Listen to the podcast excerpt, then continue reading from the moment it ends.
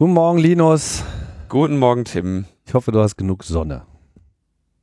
Äh, zu viel Sonne habe ich. Ich musste den Vorhang schließen und ähm, ich äh, prangere das an. Äh, so äh, will ich nie wieder ein Echo verliehen bekommen.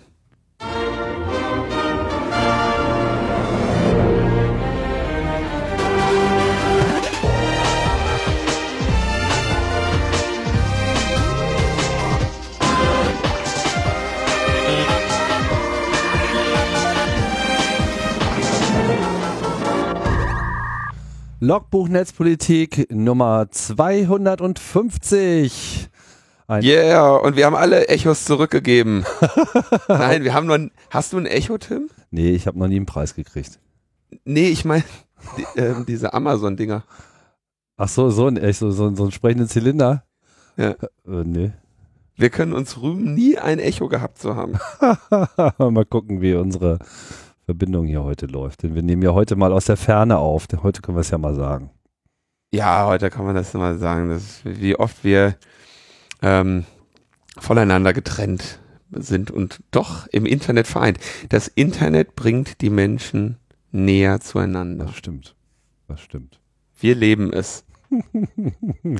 ja, 250 Sendungen. Wir wollen heute nicht so viel ähm, Zeit dem einräumen, wie schön es doch war und überhaupt so der typische Jubiläumsklimbim. Das schieben wir dann bewusst auf unsere Live-on-Stage-Sendung 256, die sich in Planung befindet und äh, von der wir hoffen, dass ihr äh, zahlreich daran teilnehmen werdet und wie schon letztes Mal erwähnt, Tickets in der Woche. Ja. 26.04. Genau, ist unser Ziel. Da. Keine relativen Zeitangaben in Podcasts, die in 500 Jahren noch gehört werden. das kann, 2018, äh, 2018. 26.04.2018 könnt ihr, ihr Tickets kaufen. Ihr, ihr, wisst schon, Menschen aus der Zukunft. Dieses komische Jahrtausend, dieses komische Jahrhundert irgendwie, das so viele Umbrüche gebracht hat. Aber von der wir euch, äh, von der wir uns dann am Ende ähm, doch noch freischütteln konnten. Die Hoffnung stirbt zuletzt. Genau, 26. Mai, LMP 256. Gab es ja viele Beschwerden, dass wir nicht auf den äh, 25.06. gewartet haben. ja. Das wäre in der Tat elegant gewesen, aber das hätte dann äh, doch eine längere äh, Verzögerung der Sendung zwischendurch äh, bedeutet. Mal gucken. Wir werden das nächste Mal versuchen, unsere Numerologie äh, noch ein bisschen mehr in Form zu bringen. Aber jetzt müsst ihr erstmal damit leben. Kommen wir zum Feedback. Genau. Aber wir können ja versuchen, die, die 512 an einem 5.12. zu finden. Vielleicht kriegen wir das hin. Mal schauen. Ähm, Andreas, passend zur Ankündigung des LMP 256 Events in Babylon hat Bayern 2 ein passendes Kalenderblatt zu dessen Geschichte veröffentlicht. Das Babylon, ein Lichtspielpalast für 1200 Zuschauer, einst auch geheimer Treffpunkt für den Widerstand gegen die Nazis, heute Austragungsort der 256. Sendung Logbuch Netzpolitik und der Berlinale. Da schließt sich der Kreis.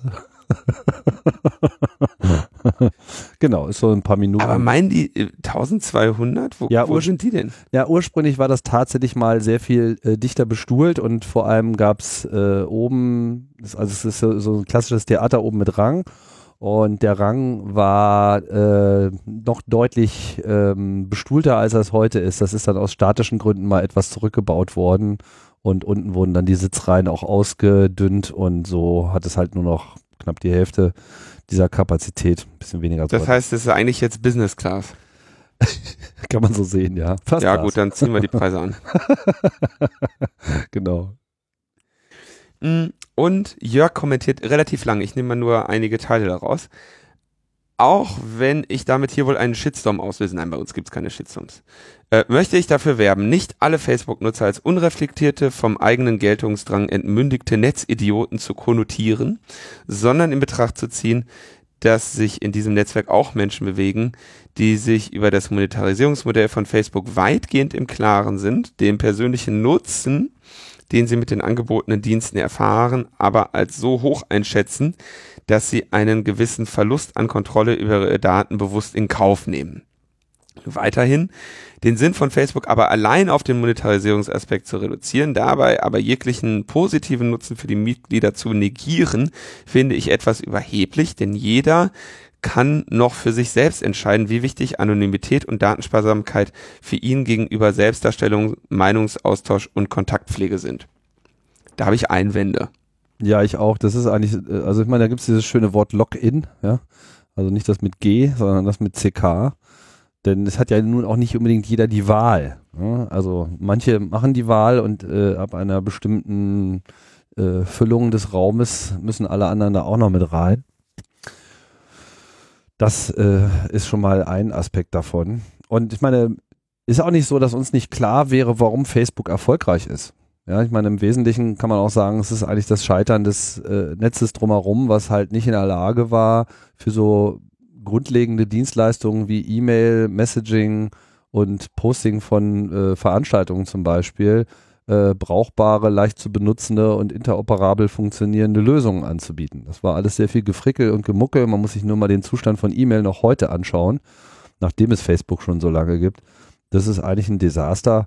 Und von daher waren eigentlich die Türen offen für einen Anbieter da rein zu marschieren und Facebook ist halt derjenige, der es am elegantesten gemacht hat. Einfach mal so sehen. Trotzdem würde ich natürlich sagen, also Facebook hat sich den Vorteil genutzt, den, den technisch-strategischen Vorteil, das Ganze einfach zentralisiert zu machen. Das hat den Vorteil, dass es im Zweifelsfall besser funktioniert und skaliert als ein ähm, dezentrales System. Skaliert im Sinne von, äh, wenn man Änderungen und Updates macht, ne, wenn Facebook sagt, ab heute äh, machen wir das oben anders, dann sieht die Leiste anders aus, dann ist das eben so für alle. Ja, wenn man, wenn E-Mail sagt, ab heute ist alles verschlüsselt, dann funktioniert es in 25 Jahren nicht. Ne? Ähm, und dann natürlich noch den Vorteil, dass es eben auch monetarisierbar ist. Ähm, aber mh, was Facebook den Nutzern liefert, das ginge ja auch ohne dieses Monetarisierungsmodell. Es hätte ja auch ein anderes geben können. Tim war ja zum Beispiel großer Fan von dieser Idee von App.net, ne, wo man irgendwie Twitter zum Bezahlen so ungefähr hat. Ja. Die ähm, der Gedanke, all das, was Facebook ist, quasi zu bauen in datenschutzfreundlich und in ähm, in, anders monetarisiert. Da gibt es viele Möglichkeiten, die wir als Menschheit alle ähm, auf den einen oder den anderen Weg ver versäumt haben. Und ähm, drittens würde ich auch noch widersprechen, dass hier ähm, jeder einzelne, jede einzelne nutzende Person von Facebook eine individuelle ähm, Risikoabschätzung trifft. Ja, also spätestens, wenn wir über so Sachen wie ähm, ja, Cambridge Analytica und Wahlmanipulationen und ähnliche Dinge sprechen und zumindest dieses Risiko im Raum ist und vor allem, wenn wir so viel zentralisierte Macht bei einem Unternehmen haben, dann ist das keine Frage des individuellen Risikos mehr. Ja, das ist dann das Risiko, wenn ich ähm, was weiß ich Idiot werde und ähm, mich politisch unsinnig verhalte oder ähm, wenn ich äh, wenn meine wenn ich eines von vielen manipulierten, äh, eine von vielen manipulierten Personen bin, ist mein individuelles Risiko oder mein individueller Schaden bei Weitem nicht so groß wie der kollektive. Und äh, diese Einflussmöglichkeiten durch die zentralisierte Datenhaltung, die wir Facebook eingeräumt haben, die ist das eigentliche Problem dieses Unternehmens und das ist auch der Grund, warum wir auf das Unternehmen viel mehr eindreschen als jetzt auf Cambridge Analytica, die letztendlich Facebook benutzt haben, so wie es gedacht war. Ja, also ich meine die Annahme, dass auch jeder sich dessen bewusst ist, äh, worin er sich da begibt, so das, äh, das mag bei einigen sicherlich so sein, aber das ist äh, unter Garantie nicht bei allen so. Ne? Und ähm, auch wenn äh, unsere Kreise da schon oft äh, geklagt und gewarnt haben, äh, damit erreicht man natürlich erstens nicht jeden und zweitens, äh, denke ich mal, haben da auch viele äh, auch bewusst äh, weggehört, weil man ja einfach in dieser Zwickmühle ist. Ne? Was machst du denn, wenn deine deine, deine Elternversammlung an der Schule irgendwie so eine Facebook-Gruppe benutzt, um dann irgendwie die wichtigen Schulinformationen auszutauschen. Nicht daran teilnehmen, so schwierig, ne? Also wir sagen nicht, hier gibt es eine einfache Antwort, aber ich denke, dass die Kritik an Facebook so oder so äh, angemessen ist. ähm, zu diesem Login-Effekt und so ist noch zu sagen, deswegen werden ja jetzt auch die, genau wegen den Elterngruppen und den, äh, den, dem, dem Problem, dass es kaum noch möglich ist, nicht auf Facebook zu sein. Ähm, genau deswegen werden ja auch jetzt diese Rufe laut zu Regulierung, Zerschlagung und sonstigen von, äh, von diesem Unternehmen. Ja, wir bleiben bei Facebook, denke ich mal. Da gibt's äh, einiges zu berichten. Äh, unter anderem hat nun der von uns hier auch äh, angekündigte und weltweit ja auch viel Beachtung gefundene Auftritt von Zuckerberg im amerikanischen äh, Senat äh, stattgefunden. Da saß er dann auf seinem dicken Lederkissen, um sich nochmal 20 Zentimeter größer zu machen, damit er da etwas Statur beweisen kann. Und ähm, tja, das war eine denkwürdige Veranstaltung, würde ich sagen. Ne? Der saß da irgendwie fünf Stunden und hat äh, sich je von, äh, ich glaube, was war das, 29 Senatoren hatten irgendwie je fünf Minuten Zeit, ihn zu befragen und haben ihn alles Mögliche gefragt. Ah, du hast es nicht gesehen, ne? Ich habe nur Ausschnitte und Zusammenschnitte davon gesehen, aber das war ja auch schon, ähm, also der schönste Ausschnitt ist ja, dass dieser eine ihn, dieser eine Senator ihn wohl fragt, äh, wie er denn beabsichtigt, diese Dienstleistungen weiterhin kostenlos anzubieten. und, und er einfach nur antwortet, Senator, we run ads. Ähm, was natürlich ähm, also das zeigte dann natürlich auch, dass nicht alle in diesem Senat in der Lage waren, dem jetzt besonders scharfe Fragen zu stellen. Ja, das, das war, das war wirklich sehr auffällig. Also ich habe ungefähr nur so die erste Hälfte gesehen, so zwei, zweieinhalb Stunden irgendwie sowas. Da war ich dann äh, zu müde. Das war ja dann hier tief in der Nacht. Ähm, das kam an mehreren Stellen durch. Also entweder waren die Fragen einfach nicht äh, besonders ähm, wie soll ich sagen, nicht besonders fordernd gestellt.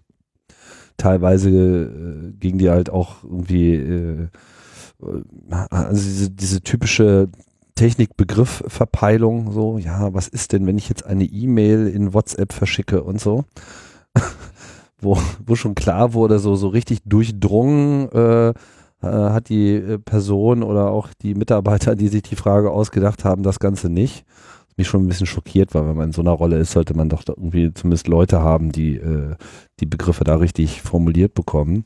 Letzten Endes hatte ich so den Eindruck, zumindest in dem Teil, den ich gesehen habe, dass sie ihn eigentlich nicht so richtig eingekreist haben. Ne? Dadurch, dass es auch von Senator zu Senator ging und mal zwischen De Demokraten und Republikanern hin und her, hatte das jetzt auch nicht so eine einheitliche Strategie.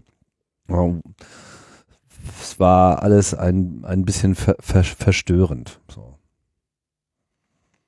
Ja. Es gab einen, der hat halt irgendwie äh, ihn eigentlich ganz gut gestellt. Oder meinte so, ja, würden Sie uns denn äh, mitteilen, wo Sie, in welchem Hotel Sie gestern übernachtet haben? Meinte er so.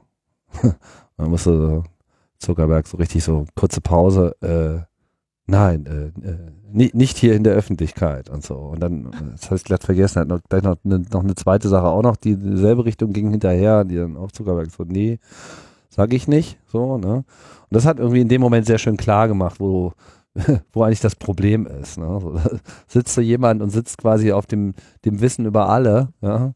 Aber ist noch nicht mal in der Lage zu sagen, in welchem Hotel er irgendwie übernachtet hat. Ich meine, wo, wo ist jetzt das Problem? Ne? Ich meine, hat er nicht auch die, die angrenzenden Grundstücke zusammen gekauft, einfach nur damit er keine Nachbarn hat, der die ihm in eine Bude gucken können? Ja, ja. Ja, der Mann, der kennt sich aus. Wenn einer sich mit Privatsphäre auskennt, ganz ehrlich, dann ist das Mark Zuckerberg. Ja gut, man muss natürlich auch sagen, so eine Person äh, des öffentlichen Lebens hat da natürlich ganz andere Parameter als unser eins, aber trotz alledem bleibt da, wie man so schön sagt, ein Geschmäckle. Also so richtig viel bei rausgekommen, finde ich, äh, ist da nicht. Das war ja auch klar. Also ich meine, er hat eine lange, ein, ein, langes Lied von Entschuldigung, Entschuldigung, Entschuldigung, das darf nicht mehr passieren, gesungen. Und im Prinzip gibt's keine, äh, keine nennenswerten konkreten Versprechungen, ne? keine nennenswerten konkreten Änderungen. Das bleibt bei dem Geschäftsmodell, so wie es immer ist. Also wenn du dir überlegst, die, die, der, ein Skandal verläuft so, dass sich am Ende nichts Entscheidendes, Großartiges ändert. Mhm. Ja mh, da wird dann mal jemand gefeuert, äh, da wird dann mal jemand, oder bei VW wird dann mal jemand eingeknastet oder sowas, ne? Aber die, die haben jetzt nicht gesagt, okay, wir habt recht, das mit den, mit den Autos, mit den Verbrennungsmotoren war eine scheiß Idee und wir machen es jetzt anders. So. Ähm, das kommen mal eine halbherzige Nachrüstung nach der anderen, aber das äh, so so funktioniert das eben bei den zu bei den so großen Skandalen, wo so viel Geld dran hängt, dass man dann eben sagt, alles klar, jetzt müssen wir das mal irgendwie medial hier kurz durchstehen. Aber was Ja. sollen die, also die werden halt nichts fundamental ändern. Ja, was ganz interessant war, ist einerseits, dass er halt so tatsächlich auch so eine persönliche Verantwortung von vornherein zugegeben hat. Außerdem ähm, Ja, es kommt gab's- immer sehr gut. gab es mehrere, ja, ist auch, ich meine, wenn er es nicht gemacht hätte, das hätte ich äh, schlimm gefunden. Genau. Dann ähm, gab es allerdings auch diverse äh, Wortwechsel rund um potenzielle zukünftige Regulierungen und er meinte halt so, da wäre er dann äh, durchaus offen dafür. Ne?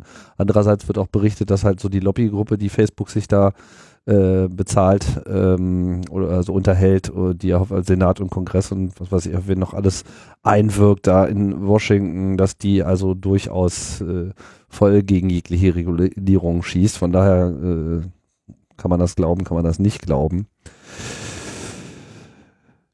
Selbstverständlich.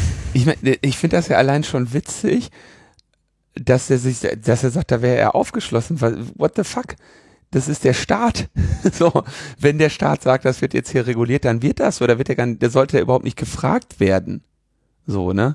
Und dass, dass ihm das jetzt irgendwie zu, zu, zugute gelegt wird, dass er sagt, ja, also er könnte sich da unter Umständen die ein oder andere Regulierung durchaus vorstellen.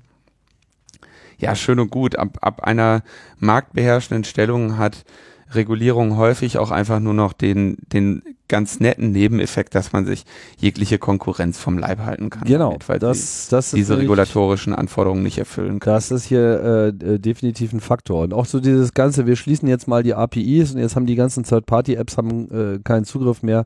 Das kratzt den halt jetzt auch am Arsch, weil Facebook hat seine Position, die es hat. Der ist jetzt auf diese ganzen Apps überhaupt nicht äh, angewiesen. Äh, wichtig ist, dass er äh, seine Daten in seinem Unternehmen hält und quasi meistbietend den, den, den Zugriff auf bestimmte Datenkonstellationen verkauft. Aber die Daten selber sind ja eigentlich denn mittlerweile das Gold in der Schatulle. Da hatten sie mal eine andere Strategie, die hat nicht so gut funktioniert, rein businessmäßig hat die schon nicht gut funktioniert und jetzt äh, mit dem Skandal mit Cambridge Analytica hat das natürlich nochmal eine Extrakrönung bekommen, bloß das ist ja nicht die Linie, äh, äh, die sie fahren. Ne? Und man merkt das immer wieder in dieser öffentlichen Diskussion und das kam auch tatsächlich nochmal von irgendeinem Senator, ja, dass äh, so dieser Mythos, Facebook würde ja die Daten verkaufen. Nee. Die, ja, genau. die, die verkaufen nicht die Daten, die verkaufen, die verkaufen äh, Wege, äh, Zugangswege zu den Leuten auf Basis dieser Daten, aber die Daten selber, da haben die gar kein Interesse daran. Das, das Genau, das wäre so jetzt zu sagen. Die Kronjuwelen, verkauft ne? Stahlwerke. So, nein, Stahl. genau. Tja, was war noch? Dann gab es aber doch Neu Neuigkeiten um Cambridge äh, Analytica in dem Zusammenhang. Da wird ja weiter äh, gegraben. Wir hatten ja zuletzt schon die Einräumung, dass von den ursprünglich 50 Millionen Leuten auf einmal 87 Millionen ähm, dort gewesen sein, die halt in Bezug auf genau diese eine App, diese This is Your Digital Life App äh, sozusagen potenziell an Freundesfreunden erreicht wurden, was ja die API damals als Zugang ermöglicht hat, dass man eben Freunde von, von diesen Leuten auch gleich noch mit auslesen kann, die daran teilnehmen. Mittlerweile gibt es aber auch noch eine Aussage von einer ehemaligen Mitarbeiterin von Cambridge Analytica. Ich äh, weiß gerade nicht genau, welche Rolle sie hatte. Ich glaube, sie hatte eine relativ führende Rolle. Ich bin mir gerade nicht so ganz sicher, ob sie auch die Chefin war für eine Zeit lang. Brittany Kaiser. Und die berichtet halt so, naja, also es gab halt noch sehr viel mehr solche Apps. Dieses This Digital, This is Your Digital Life war halt nur eine. Aber es gab dann irgendwie Quizspielchen, Sexkompass, Pipapo, halt immer so diese Dinger mit, gib deine Daten ein und wir rechnen da dreimal durch und äh, erzählen dir, was du für ein toller Hengst bist. Wo dann alle irgendwie, oh geil, mitmachen und dann halt auf dieser selben Basis einfach immer noch mehr Freundesfreunde äh, ausgeliefert haben, so dass man wohl davon ausgehen kann, dass die potenziell ausspionierten Profile, und das sagt ja Facebook so äh, auch schon so, naja, also ich, wär, ich würde mich überhaupt nicht wundern, wenn ein Großteil der User dort irgendwo gelandet ist. Zumindest ein Großteil der User der westlichen Welt. Ja. Äh, dann zur Rolle von Facebook, äh, schöne Meldung. Wie viel hat denn eigentlich so die Bundesregierung in Facebook-Werbung ausgegeben? Was ich auch echt gut finde. So in der Zeit von Oktober bis Dezember 2017. Ähm, das war die geschäftsführende Bundesregierung quasi, ne, nach der missglückten Wahl und äh, während der nicht sinnvoll stattfindenden Regierungsfindung 670.000 Euro brutto, brutto ähm, für das Bewerben eigener Posts bei Facebook. Finde ich echt geil, dass das, also, oh, kann man da nicht, kann man da, also das ist so unglaublich. Ähm, am meisten Geld in Facebook-Anzeigen hat das äh, Bundesverteidigungsministerium investiert. Zwischen Dezember 2013 und Februar 2018 hat das Bundesverteidigungsministerium insgesamt 3,34 Millionen Euro ausgegeben bei Facebook für irgendwelche Werbung. Innerhalb von, ja, in dem Fall jetzt äh, vier, fünf Jahren. Das finde ich ordentlich und nicht akzeptabel, ehrlich gesagt. Ich weiß nicht so ganz genau, in welchem Verhältnis das zu sonstigen Werbemaßnahmen steht. Ich meine, Bundeswehr und so, die machen ja auch Plakatwerbung. Das ist ja auch nicht ganz billig. Ähm, mm, das stimmt, Fern Fernsehwerbung auch. Also äh, das jetzt in Relation zu setzen, ist, glaube ich, schwierig. Ob, ob das jetzt sozusagen generell gerechtfertigt ist, da muss man dann eben auch mal die potenziellen Reichweiten vergleichen, die das ja hat. Ich finde es ja immer wieder absurd, ne, dass man ja sich hier quasi die Reichweite äh, auch dann erkaufen muss, wenn die Leute einem ja eigentlich schon folgen wollen, ne, und bloß dann diese Informationen vorenthalten werden. Nur wenn man Geld zahlt, äh, kann man das eben auch voll ausnutzen. Das fand ich schon immer so ein bisschen strange an Facebook, um nicht skandalös zu sagen. sagen. Ähm, ja, also Tatsache ist, da fließt viel Geld rein, so, ne? Ja, ich finde das ja, also ich, mich würde da auf jeden Fall nochmal interessieren, was hat die Bundesregierung denn so für für Anzeigen geschaltet. Ne? Verteidigungsministerium ist klar, die machen irgendwie hier äh, Balla coole Sau, kommst zum Bund, äh, kannst du hacken, kannst du Trecker fahren oder LKW fahren oder so, ne? Und ähm, sagen halt nicht, dass du das dann in, in Afghanistan machen musst oder so. Aber ähm, da ist ja noch irgendwie verständ oder nachvollziehbar, was die machen, wofür die Bundesregierung auf Facebook wirbt, ähm, finde ich dann auch ganz, finde ich ganz interessant. Ne? Also wenn im Prinzip wir einerseits sagen, wir geben Steuer, Steuermittel im Wert von Millionen aus, um auf Facebook irgendwie zu werben als Bundesregierung, und dann aber sagen, oh du, du, du, äh, Cambridge Analytica hier gar nicht gut. Ähm, was, wo ist denn da noch der Unterschied? Also den, den erkenne ich wirklich nur marginal. Sorry, vielleicht bin ich da ein bisschen zu ignorant. Ähm, Cambridge Analytica hat das Ganze halt irgendwie günstiger ermöglicht, weil Facebook ähm, ihnen die Daten ähm, ermöglicht hat, rauszusaugen. Mm, na gut, ich meine, was ich eigentlich viel interessanter fände, ist, äh, auf welcher Basis wird denn hier eigentlich Werbung gemacht? Ich meine, wenn du sowas wie Plakatwerbung machst, ähm, ne, dann äh, äh erreichst du halt da eine breit gestreute äh, Öffentlichkeit. Aber ist denn hier die Facebook-Werbung äh, auf, auf Basis welcher Profile ist denn hier äh, das veröffentlicht worden? Also hat, ist das sozusagen Anzeigen, die jeder sieht? Ist das für jeden Deutschen? Äh, oder hat etwa die Bundesregierung hier gezielt auch Informationen in bestimmte Kanäle mit bestimmten Profilen geschickt? Weil so funktioniert das ja, wenn man da seine Informationen verbreiten möchte. Die Information steht natürlich hier nicht dabei. Naja, also ich will jetzt so auf Zahlen und so Millionen klingt immer viel, aber man muss es natürlich am Ende auch äh, in Relation setzen. Stimmt, die Relation haben wir noch nicht, haben wir nicht. Könnt ihr in den Kommentaren uns geben, dann müssen wir das nicht raussuchen. genau. Die EU würde sich natürlich auch gerne jetzt nochmal mit dem Zuckerberg auseinandersetzen und auch mal kurz sich das anhören. Er hat sich ja äh, entschuldigt und er sagt, Vera Jourova, es ist ja schön, wenn Herr Zuckerberg über den Schaden redet, der einzelnen Nutzern entstanden ist.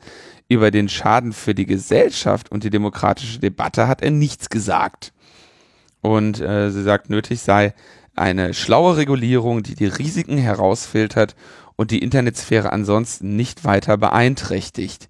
Tja, das ist richtig. Das wäre das, was wir brauchen. Ähm, wir wünschen ihr viel Glück auf dem Weg, das zu finden und dann auch durchsetzen zu können. Mhm.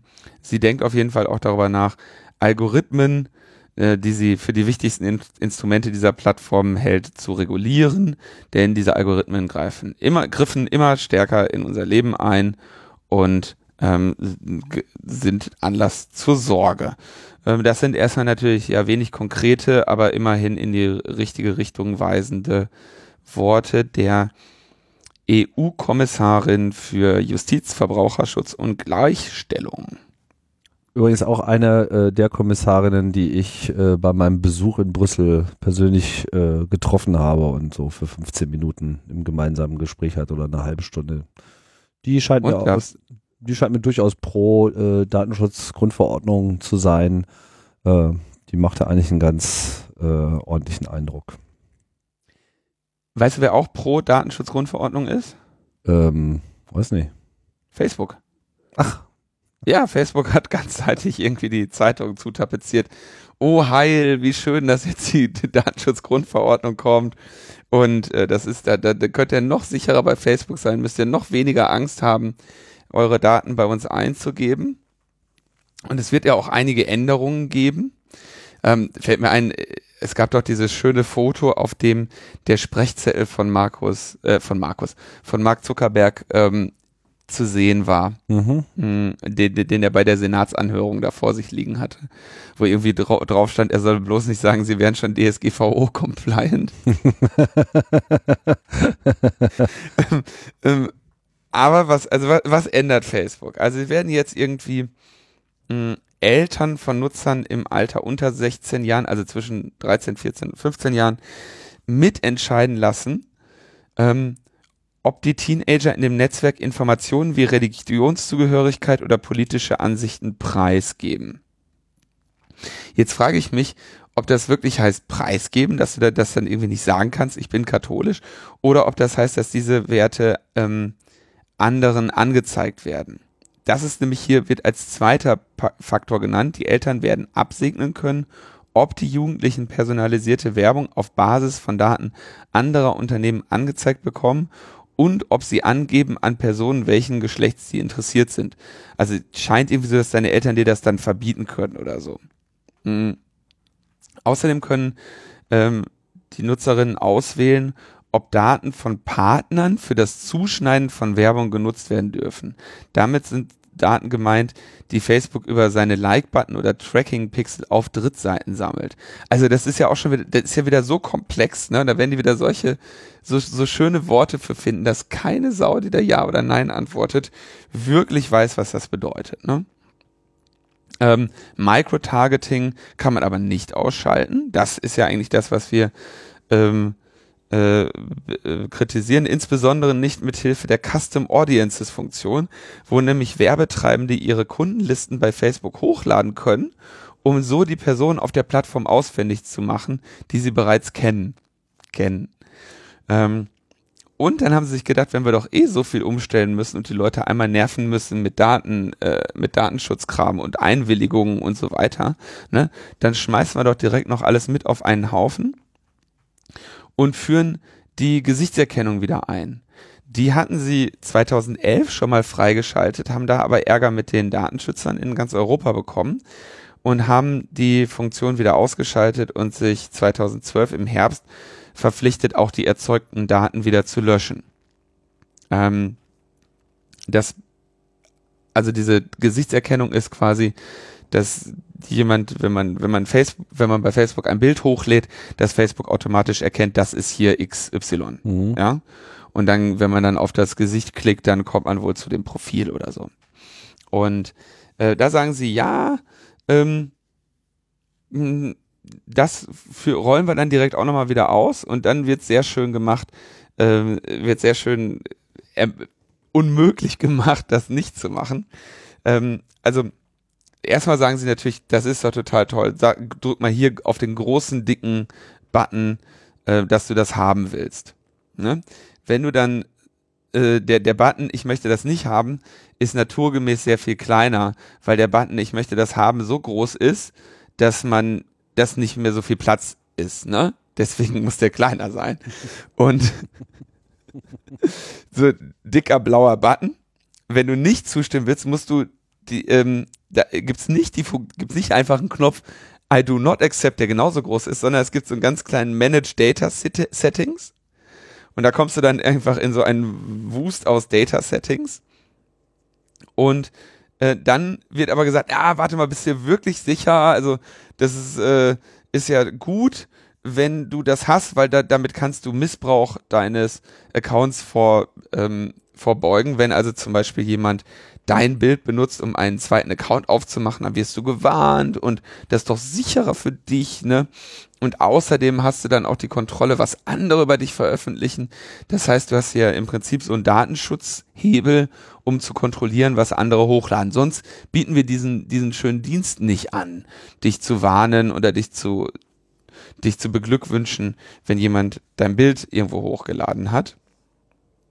Und dann. Das ist natürlich durchaus ein ganz interessantes Feature, muss man mal dazu sagen. Das ist tatsächlich, das ist tatsächlich ein Feature, ja. Und äh, dann kriegst du nochmal zwei Optionen angeboten.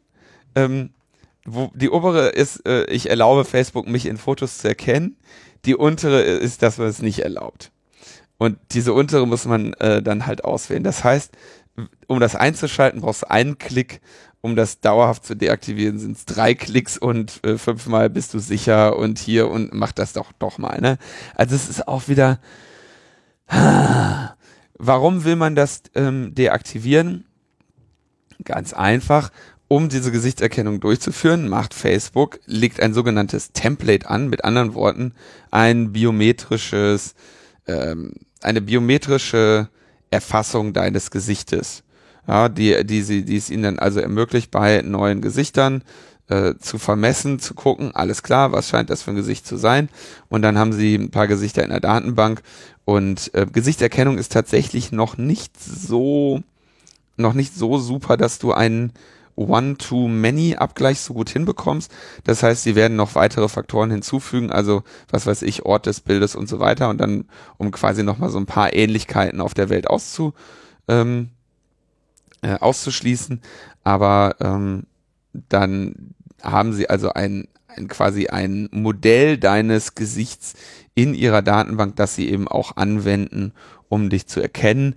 Äh, ich weiß nicht, ob man sowas haben möchte. Das ist auf jeden Fall eine bess ein besseres Modell eures Gesichts, was ihr im Moment dem Staat geben müsst, wenn ihr ein biometrisches Foto für einen äh, Pass oder äh, Personalausweis abgebt. Also da sind sie auf jeden Fall schon sehr viel besser dann und sehr viel tiefgreifender. Wenn ihr das deaktiviert, wenn ihr es ausschaltet und deaktiviert, ähm, löscht Facebook immerhin auch dieses Template ähm, und gelobt, keines für euch anzulegen.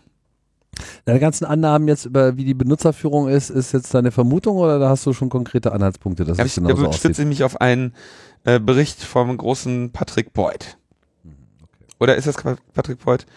Äh, der, der hatte den getwittert. Nee, es ist ein DPA, äh, DPA, also ist bei, bei, bei Spiegel Online verlinkt und äh, unter Bezug auf DPA veröffentlicht. Verstehe. Und auch bei uns in den Shownotes. Ähm, ansonsten hat Facebook bekräftigt, ja, und die tolle DSGVO wird ja ähm, äh, ne, die, die ganze Welt äh, verbessern, weil wir diesen tollen neuen Standard jetzt einfach weltweit ausrollen werden. Und da dachte man sich ja toll, Mensch, da ist doch mit der DSGVO jetzt mal was erreicht worden und das ist doch, das ist doch mal schön, da haben wir mal was erreicht, also da haben wir mal quasi so eine Wirkmacht in die Waagschale geworfen, hm, dass hier weltweiter Wandel entsteht.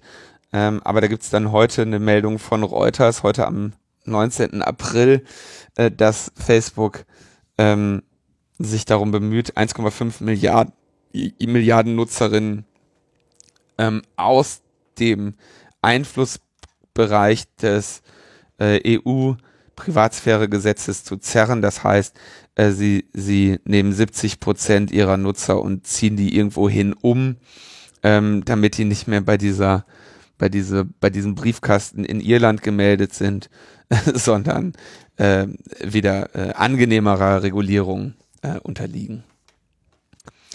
Tja, das heißt, es gibt durchaus noch Bedarf auch für andere Wirtschaftsräume, ähnliche Regulierungen zu erzielen.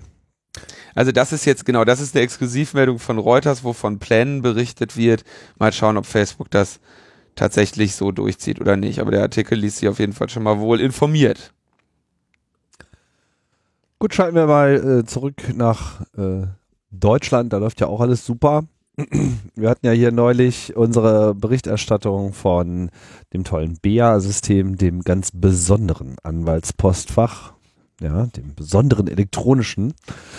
Und ähm, die Rechtsanwaltschaft hat es nicht leicht in Deutschland. Äh, es gab nämlich dann noch ein Rechtsanwaltsregister. Das ist wohl auch irgendwie Teil dieses gesamten Systems. Das ist ein reines Verzeichnis oder was ist das? Das ist so ein Verzeichnisdienst, läuft auf derselben Domain wie das besondere Anwaltspostfach BEA. Mhm. Äh, BEA wurde ja jetzt schon abgeschaltet. Wir haben das ja mit, mit MD hier äh, aus zu Genüge besprochen. Ähm, und ähm, das Anwaltsregister wurde aber nach wenigen Tagen schon wieder aktiviert. Und das hat sich der äh, Hanno Böck äh, mal angeschaut und auch äh, ein, ein unabhängige IT-Security-Unternehmen. Und da ist eine Sicherheitslücke in einer Java-Komponente mit dem Namen Prime Faces. Und ähm, der Quelltext, ein Blick in den Quelltext hat also schon verraten, dass diese Software-Komponente genutzt wird. Ähm, da wurde, wie gesagt, 2016 eine Sicherheitslücke entdeckt, die es Angreifern erlaubt, auf dem Server Java-Code auszuführen. Und diese veraltete Java-Komponente äh, war da im Betrieb. Und ähm, jetzt äh, ja, wurde das, das Rechtsanwaltsregister infolgedessen auch nochmal äh, kurzfristig abgeschaltet, weil es diese, ähm, diese Schwachstelle hatte, die äh, es ermöglicht, da Code drauf auszuführen. Und ähm, dann ging es wieder an den, ging es wieder an den Start und jetzt wurde noch ein Angriff gefunden, ähm, nämlich ein Padding Oracle Angriff, äh, den äh, Hanno Böck hier nochmal genauer erklärt, der denke ich ähm, ähm, ein bisschen zu komplex ist, als, als dass ich unsere begrenzte Zeit jetzt hier benennen würde. Ergebnis äh, bleibt, das Ding ist halt einfach nur eine einzige Katastrophe mit bekannten Sicherheitslücken seit, äh, seit Jahren. Jetzt läuft es aber gerade wieder, sehe ich gerade. Klick da mal drauf rum. Dann haben sie das Update gemacht. Ne? Sie haben in der Regel auch nicht so schwer mal eben ähm, so eine, wenn du mal dieses Update zu machen, ja. Naja, also wir sehen, diese, diese, diese Desa dieses Desaster geht einfach weiter. Kann ja mal passieren. Oder?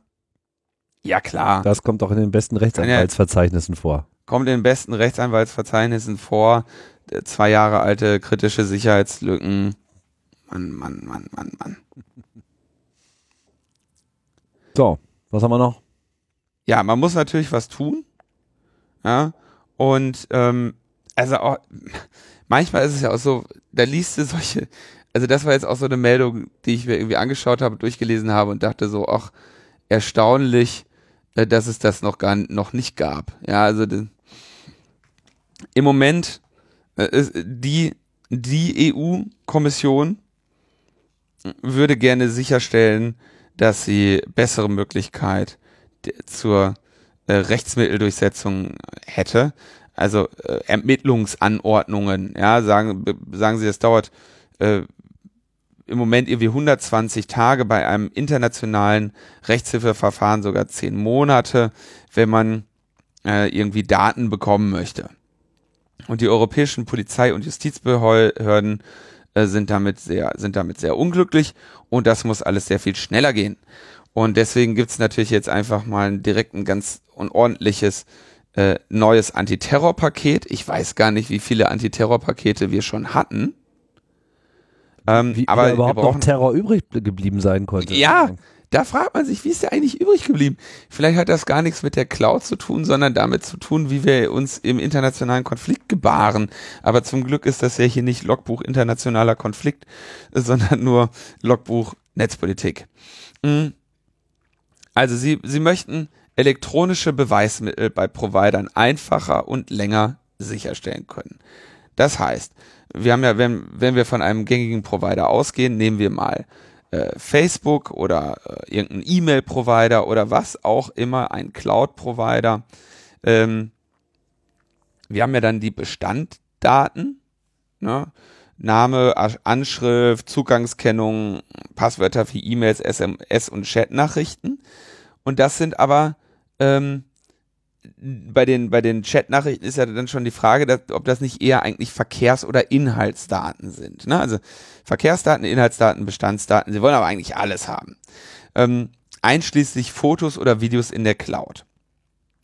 Und da soll es also jetzt die äh, äh, europäische Vorlageanordnung geben, wo man dann sagt, wo man also unabhängig vom Standort der jeweiligen Daten unmittelbar bei den Dienstanbietern anfordern kann und sagt, hallo, wir haben eine Vorlageanordnung, dass wir jetzt einmal alles bekommen.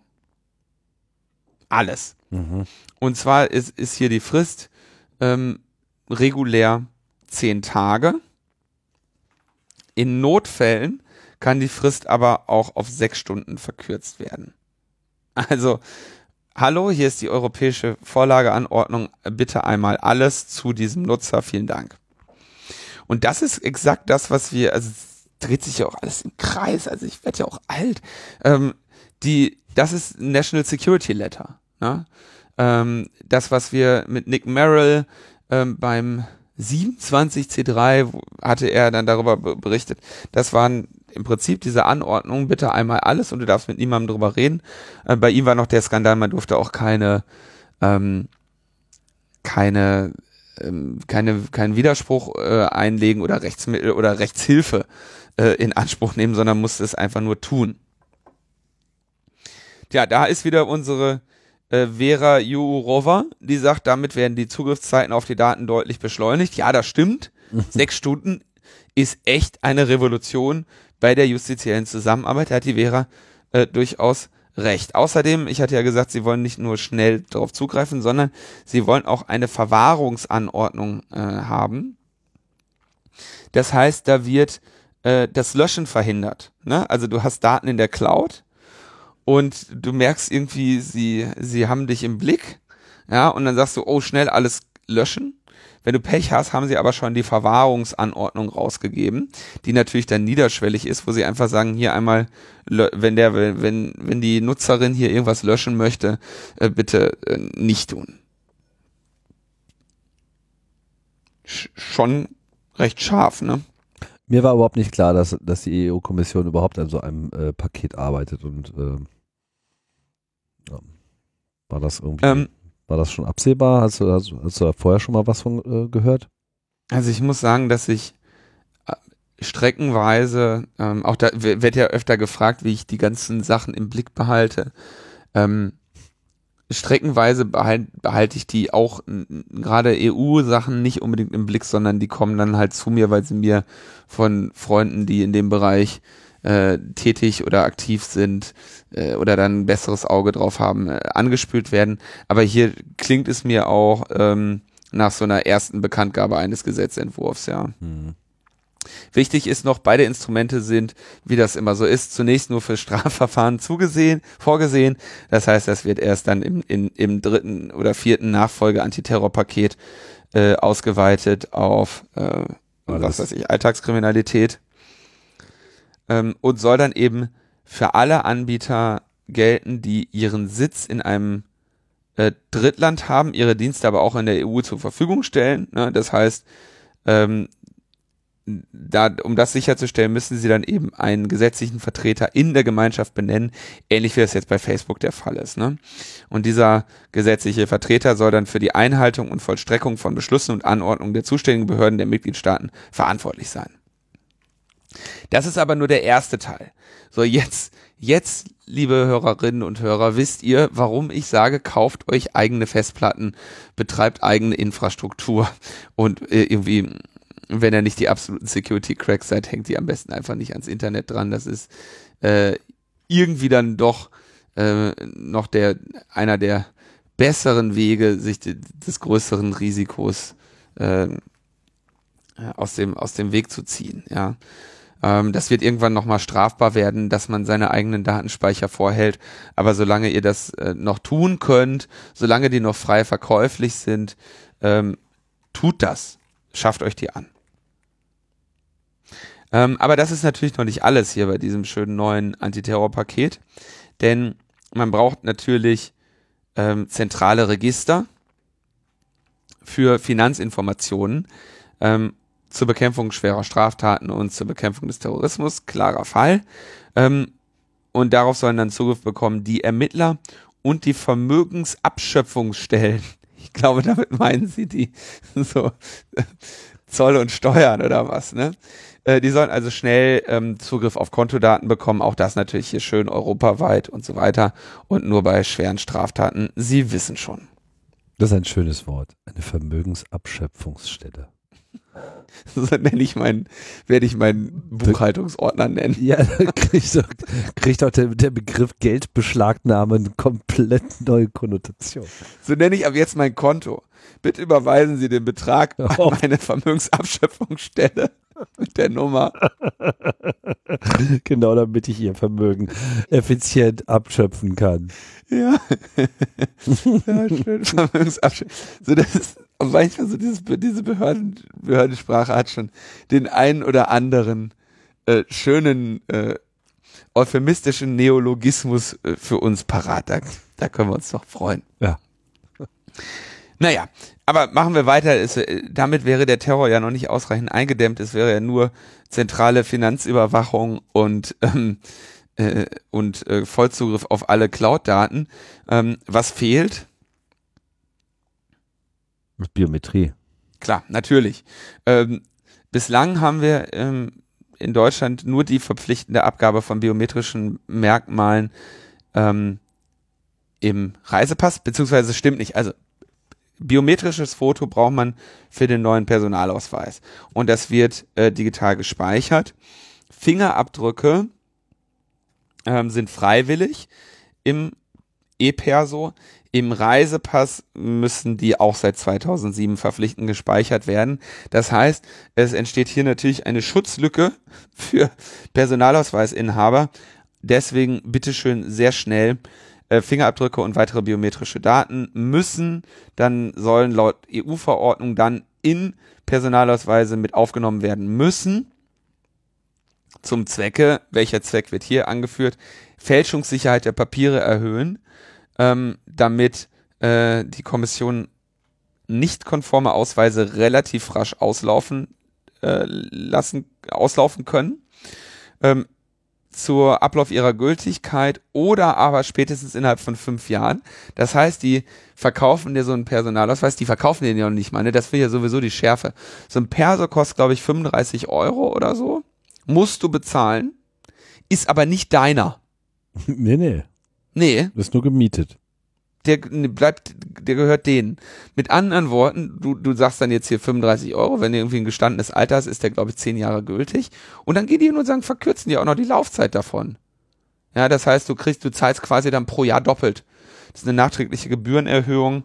Ähm, für die äh, Gesamtlaufzeitmiete eines solchen Ausweises. Ich denke, da werde ich mich gegen zur Wehr setzen und natürlich sofort erstinstanzlich und letztinstanzlich mit einem lauten Lachen scheitern. Ähm, aber ich finde es trotzdem nicht in Ordnung. Ich prangere das an. Trotzdem werde ich natürlich jetzt bemüht sein, mir noch schnell einen Perso zu sichern, für den ich keine Fingerabdrücke abgeben muss.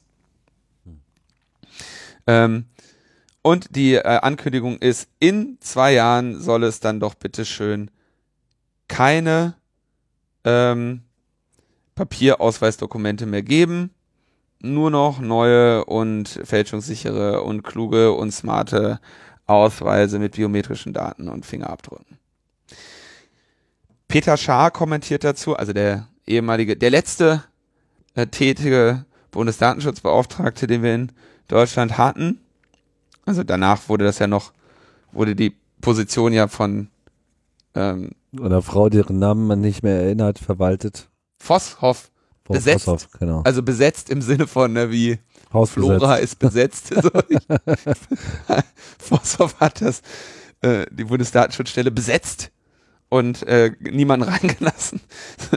ähm, er schreibt dazu, während die Pässe, in denen die Fingerabdrücke bereits seit 2008 obligatorisch gespeichert werden, nur auf Antrag ausgestellt und für bestimmte Reisen in bestimmte Länder außerhalb der Union benötigt werden, sind die Bürgerinnen und Bürger in den meisten EU-Mitgliedstaaten verpflichtet, sich verpflichtet, sich einen Personalausweis ausstellen zu lassen, um diesen bei Kontrollen etwa bei EU-Binnen- und Außengrenzen vorzulegen. Das neue Vorhaben hat deshalb eine ganz andere Breitenwirkung als die Einführung der biometrischen Merkmale bei EU-Reisepässen vor zehn Jahren. Genau, du musst nämlich äh, dir diesen Personalausweis holen, wenn du irgendwie das Land verlässt, äh, bist verpflichtet, den vorzuweisen und eben der Besitz eines Personalausweises ist nicht optional. Mit anderen Worten, innerhalb kürzester Zeit haben wir dann eben auch hier das vollständige biometrische Register. Jetzt müsste ich noch mal schauen. Wir hatten ja zuletzt dieses EID-Gesetz, bei dem sowieso der zentrale Zugriff auf die biometrischen Daten geregelt war. Ähm, da müsste ich jetzt noch mal reinschauen. Da hatten ja eine Stellungnahme zugeschrieben der CCC. Ich glaube, Konstanze Kurz, Starbuck und ich müssten da dran stehen, wenn ich mich nicht täusche. Müssen wir mal schauen. Ähm, da müsste ich jetzt nochmal genau in den Gesetzestext schauen, ob dann nicht sofort die Fingerabdrücke da mitgelten. Das weiß ich gerade nicht. Das hätte ich, habe ich versäumt, im, im, Namen de, im Rahmen der Sendungszubereitung mir anzuschauen. Müssen wir nachliefern oder bitten euch das doch mal in den Kommentaren kurz nachzuliefern. Ihr könnt ja auch mal was recherchieren. Ja, ich habe auch noch eine Frage. Wo werden denn diese Fingerabdrücke gespeichert eigentlich? das ist genau der, P- also eigentlich auf den, Dok auf den Ausweisdokumenten. Nur dort? Deshalb nahm ich gerade Bezug zu diesem neuen EID-Gesetz, wo, wo ja, also diese, die Speicherung der Daten wurde ja nach und nach aufgeweicht. Also als die Pässe eingeführt wurden, wurde gesagt, wir speichern das Bild erstmal nur auf dem Pass und wir löschen es nachher wieder. Und dann wurden aber diese Datenbanken erstellt und dann wurde der zentrale Zugriff darauf geregelt und so weiter und so weiter und so weiter. Deswegen weiß ich nicht, wie im Moment laut EID-Gesetz, ähm, ob das bedeuten würde, dass die Fingerabdrücke auch in einer Datenbank landen oder nur auf dem Dokument. Weißt du, das ist wieder das Problem mit den Gesetzesentwürfen und den Diffs. Und ich weiß gerade nicht, ob was dieser Ent- Gesetzesentwurf, also diese Androhung eines Gesetzesentwurfs einer EU-Verordnung vor dem Hintergrund des EID-Gesetzes äh, bedeuten würde, wenn das dann in Deutschland umgesetzt wird in nationales Recht. Das weiß ich gerade nicht. Mhm. Aber im Zweifelsfall äh, nimm das Schlimmste an. Da haben wir eine zentrale Fingerabdruckdatenbank für, für alle Bundesbürger ausgerollt innerhalb von wenigen Jahren. Spätestens fünf, weil sie ja sagen, maximal so lange lassen sie dir noch einen Ausweis, auf dem noch kein äh, Fingerabdruck gespeichert ist. Können wir ja nochmal nachliefern, die. Nee, nee, nee, das können unsere Hörenden nachliefern. Ja, ja, wir, wir, ja, wir lesen dann die Kommentare vor. Wir lesen die Kommentare vor. es gibt zu gewinnen die Vorlesung eines Kommentares in der LMP 251. Ganz exklusiv, das kommt nie wieder. Könnt auch anrufen. Das machen irgendwie, du hast recht, das machen die Leute nicht mehr. Warum nicht? 030 120 88 388. Könnt ihr anrufen und uns das sagen. Medienbruch. Egal, andere Diskussion. Okay. Ja, die Diskussion an. Und du hast gewonnen. Wenn ihr wollt, dass Tim gewinnt, ruft nicht an. Der Anrufbeantworter ist jetzt schon mal voll. Weil wir will dich schon gewinnen sehen. Ja. Das hat ja wohl am Wochenende gereicht. Ich bin ganz schön populär manchmal. Mit Union St. Pauli. Ja, tut mir leid, aber musste sein. Reden wir nicht drüber, Tim, haben wir gesagt. Sagen wir mal lieber, wer, äh, wer eigentlich überhaupt noch zuhört. Also es gibt, die Grünen hören zu. Die sind ja Opposition. Jetzt dürfen die wieder zuhören. Die, ja, die, die, die dürfen ja schon länger zuhören. Aber die haben jetzt einen, haben gesagt, okay, dann schauen wir uns doch mal an, äh, was so alles irgendwie äh, an schief läuft im, im Staate Dänemark und legen einen Antrag vor äh, mit dem Titel IT-Sicherheit stärken, Freiheit erhalten, Frieden sichern. Und sagen, sie wollen bitte, dass äh, die Bundesregierung auf sämtliche Maßnahmen gefährdet, die die IT-Sicherheit gefährden und sie fordern konkrete Maßnahmen ähm, zur Erreichung besserer IT-Sicherheit. Ähm, ist ein mehrseitiger Antrag, da ist einmal so alle, einmal alle guten Ideen reingeschrieben. Also das ist ein Antrag für den Bundestag? Zur Entscheidung im Bundestag oder ist es ein äh, innerparteilicher? Genau. Also der Bundestag wolle beschließen. Ah ja, okay. Ja, da steht aber dann jetzt äh, quasi nur, und wenn der Bundestag das beschließt, dann fordert der Bundestag die Bundesregierung auf, folgende Maßnahmen zu ergreifen. Mhm. So, ne? Also weiß ja, ich meine, das ist ein Antrag der, der Opposition, das wird, das legen die zu den Akten. Ne? Ja. Der hat ja auch schon eine, eine Drucksache Nummer 19-1328. Ähm, der kommt halt zu den Akten. Ne? So. Aber da sind ein paar gar nicht so schlechte Ideen drin. Unter anderem sagen sie, ähm, verfassungsrechtliche Gewährleistungspflicht des Staates für die IT-Sicherheit. Mit anderen Worten, der Staat darf die IT-Sicherheit seiner Bürger nicht mehr äh, äh, gefährden oder auch nur riskieren. Insbesondere bei der Strafverfolgung, der Gefahrenabwehr und Gefahrenbeobachtung muss auf die IT, muss auf IT-Sicherheit gefährdende Maßnahmen verzichtet werden. Hierzu gehören unter anderem offensive Operationen, sogenannte Hackbacks, Ankauf und Offenhalten und die Ausnutzung von bislang nicht öffentlich bekannten Sicherheitslücken.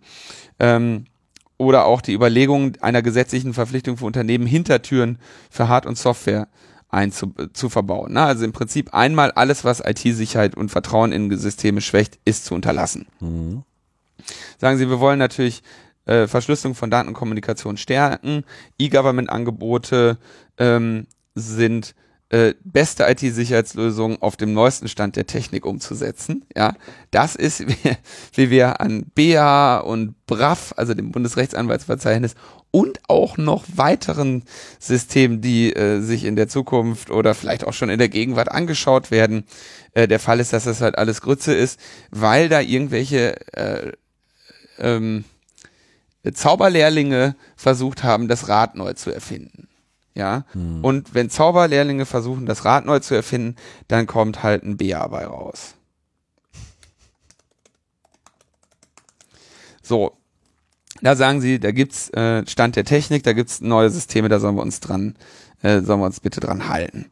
Ähm, Haftung wollen sie stärken. Ja, das ist ja eine der zentralen Forderungen, mit der ich ja seit Jahren hausieren gehe. Und der Frank und der ganze CCC. Gerade hinsichtlich der Besonderheiten und Risiken vernetzter IT-Systeme müssen bestehende Haftungsregelungen überprüft und neue gesetzliche Regelungen vorgelegt werden. Ja. Und dann, äh, den muss ich natürlich noch vorlesen, nachdem wir diesen wunderschönen äh, PC-Wahl äh, da ausgehackt haben und uns so viel Mühe gegeben haben, ist ja bekanntlich wie immer nichts passiert.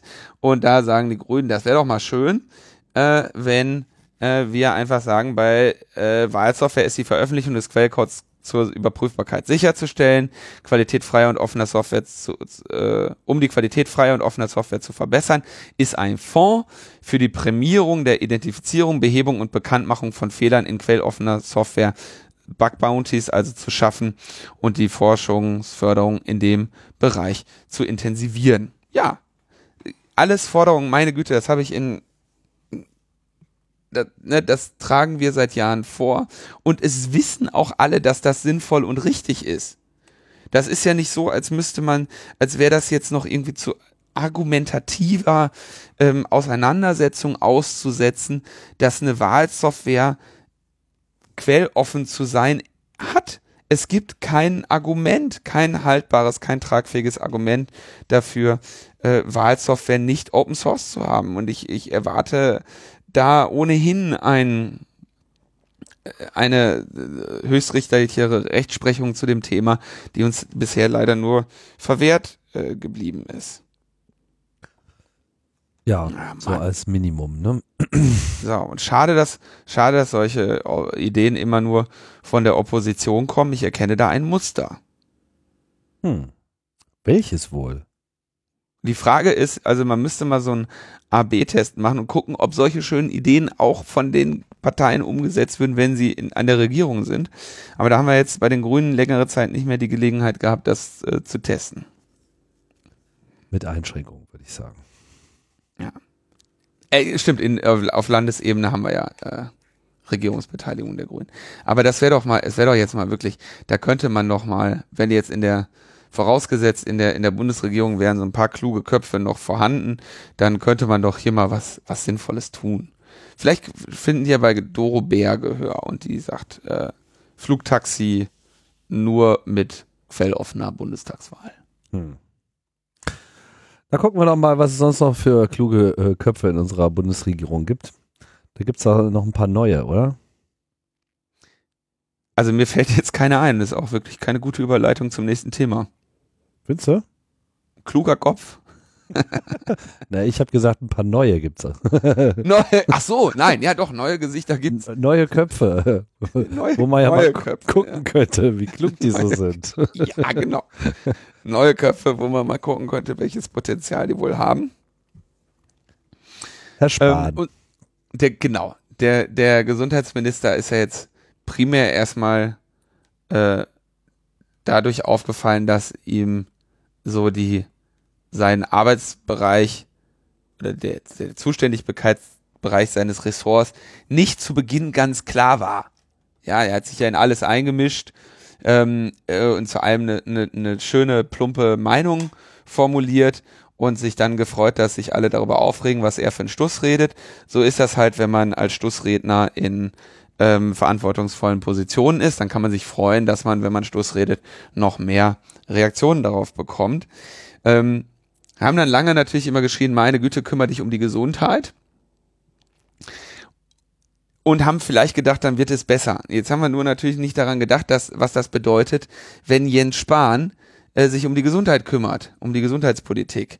Und dann hat er nämlich jetzt auf der IT-Messe ConHit, also, also Medizin-IT-Messe, äh, direkt mal einen Drei-Punkte-Plan für die Entwicklung der Gesundheitspolitik vorgelegt und damit gesagt, so was, also was erzählt er jetzt, ne? Da sind IT und Medizin, Messe, äh, ich glaube in Berlin ist die, dann sitzen sie da alle mit ihren, mit ihren neuen ähm, Industry of 4.0 Zahnzieh-Robotern oder so, ne? Und ähm, dann sagt er, also erstens, Telemedizin äh, mit Online-Sprechstunde keiner soll mehr zum Arzt, das, oder man muss nicht mehr zum Arzt gehen, Online-Sprechstunde gibt's jetzt, ja. Das will er, will er sehen. Ähm, zweitens, die gesundheitsmedizinische Forschung äh, möge doch bitte ähm, mittels Big Data stattfinden. Ähm, und zwar mit anonymisierten und pseudonymisierten Daten. Ähm, jeder, äh, alle Kranken äh, sollen eine Datenspende beitragen, um, um so der Gesamtheit zu helfen. Schwierig, ne? Also es ist, es ist natürlich, das Argument ist nicht, ist auf jeden Fall mal da, dass unter Umständen medizinische Forschung mit, ähm, besser vorangetrieben werden würde, könnte, ähm, wenn je mehr Daten zur Verfügung stehen. Und dass sicherlich in den Patientenakten über Krankheitsverläufe und sonstiges eine ganze Reihe noch zu entdeckenden Wissens zu gewinnen wäre. Ja, also da ich gerade im Begriff bin, genau zu diesem Thema einen Podcast zu veröffentlichen, habe ich da gerade etwas äh, Berührung mit diesem Thema. Und ich muss sagen, ähm, da gehe ich jetzt erstmal grundsätzlich sogar äh, mit bei diesen Forderungen. Ja. Ähm, keiner sagt ja, dass, also ich weiß nicht, ob Herr Spahn das gesagt hat, aber ich würde das erstmal jetzt nicht so äh, stehen lassen wollen, dass äh, Telemedizin und eine Online-Sprechstunde eine schlechte Idee ist. Ganz im Gegenteil. Ich halte das äh, für wichtig, dass, dass, dass wir da hinkommen, dass das möglich ist. Ja? Mhm. In welchem Rahmen äh, das möglich ist. Du siehst ja heutzutage, du hast eine Unterversorgung äh, in bestimmten Gebieten. Es ist generell extrem schwierig, Termine zu bekommen beim Arzt. Und viele Leute gehen dann halt auch einfach gar nicht äh, zum Arzt, weil sie halt genau diese Probleme schon kennen. äh, mal ganz abgesehen von dem Zeitaufwand, den du hast, um Arztbesuch zu machen, Job, äh, ne, die Problematik, dass äh, du nicht ohne weiteres Zeit bekommst oder dann, was weiß ich, vielleicht am Ende sogar noch Urlaub nehmen musst, nur um sozusagen überhaupt erstmal herauszufinden, was mit dir ist, weil solange du ja nicht krank geschrieben bist, ne, bist du ja nicht krank. Und mhm. ähm, warum sollte man die Möglichkeiten äh, von Remote-Gesprächen und Analysen und so weiter nicht nutzen? Da sehe ich ehrlich gesagt keinen Grund. Derzeit ist es aber bei uns rechtlich in Deutschland so, dass es halt einfach untersagt ist. Sprich, hier steht im Prinzip eine, eine, eine Reform an, die äh, einfach mal mit den technischen Möglichkeiten auch mitgehen muss. Ähm, das zweite, äh, die Forschung über Big Data und anonymisierte oder pseudonymisierte Daten. Hier steckt natürlich äh, der Teufel im Detail, aber auch da würde ich sagen, da ist wirklich eine Menge Potenzial. Ne? Äh, nicht nur bei jetzt sowas wie Forschung, wenn jetzt mal, was weiß ich, als wir hier diesen Ebola-Outbreak hatten und so weiter, da ist ja auch extrem schnell äh, dran gearbeitet worden. Das hatte sehr viel auch mit der elektronischen Aufarbeitung dieser Fälle zu tun, dass da Bestandssicherungen, äh, Forschungsergebnisse geteilt wurden, etc. pp. Ähm, aber auch so, so generell solchen Forschungen, ne, Grippewellen, äh, will man halt äh, schnell bekommen. Und natürlich, um es noch ein bisschen weiter zu denken, generell ist halt die Diagnostik und die äh, Forschungsmedizin nutzt hier einfach nicht ihr Potenzial, ja, weil das ist natürlich, natürlich immer eine sehr datengetriebene Forschung. Du brauchst halt viele Beobachtungen, brauchst halt viel ähm, Samples und musst natürlich dann auch in etwa wissen, von, von wem die kommt. Also nicht von wem Einzelnen die kommt, sondern von wem, ne, Alter, Geschlecht, etc. pp. Ähm, und ich finde es okay, dass man das anstrebt. So in welchem Rahmen das dann äh, realisiert wird ne, und wie ein Datenschutz jetzt hier äh, garantiert werden soll, das ist jetzt sicherlich diskussionswürdig, aber mit den Zielen würde ich jetzt erstmal äh, einhergehen. Ähm, Sehe ich auch so. Ich würde nur darauf hinweisen, dass das, das Ganze natürlich ein desaströses Desasterpotenzial hat. Vor allem, wenn das von, von irgendwie von solchen ähm, Lasergehirnen dann irgendwie in, in, die, in die Gänge gesetzt wird, wie ähm, wie Bea, D-Mail ja, ähm, und und ne da da da weiß da, also da wird mir ganz anders ja das ist und dann irgendwie so ein Jens Spahn darüber die die die Hoheit hat der äh, in in seiner Rede sagt übertriebene Datenschutzanforderungen an bestimmter Stelle dürfen nicht die Versorgung verunmöglichen. Ähm, er will irgendwie die sichere Autobahn für Gesundheitsdaten und jetzt, äh, die würde er jetzt gerade hier bauen, ich weiß nicht, was der damit überhaupt meint, ja, wahrscheinlich irgendwelche VPN-Boxen oder sowas.